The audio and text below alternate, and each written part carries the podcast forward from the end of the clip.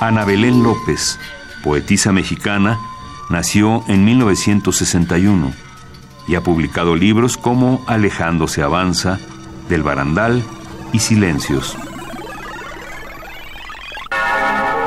De La mirada de las estaciones.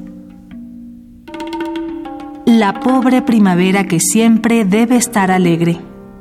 E. A. Westphalen. La primavera se instala a una semana de que abra abril, presencia Pascuas, y ve pasar paso por paso peregrinos, por ahí sí, por ahí subir.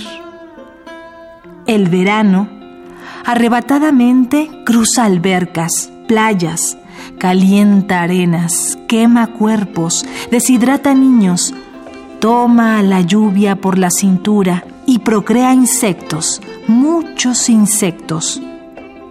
El otoño llega tarde, arrastrándose casi con la camisa arrugada y el cabello despeinado, lento y sin poder vencer el sueño del despertar. El invierno casi nunca llega.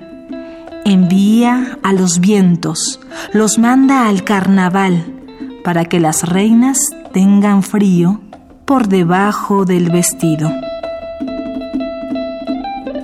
Poemas de La mirada de las estaciones. Ana Belén López. Un poema al día. Selección de Felipe Garrido. Radio UNAM. Experiencia sonora.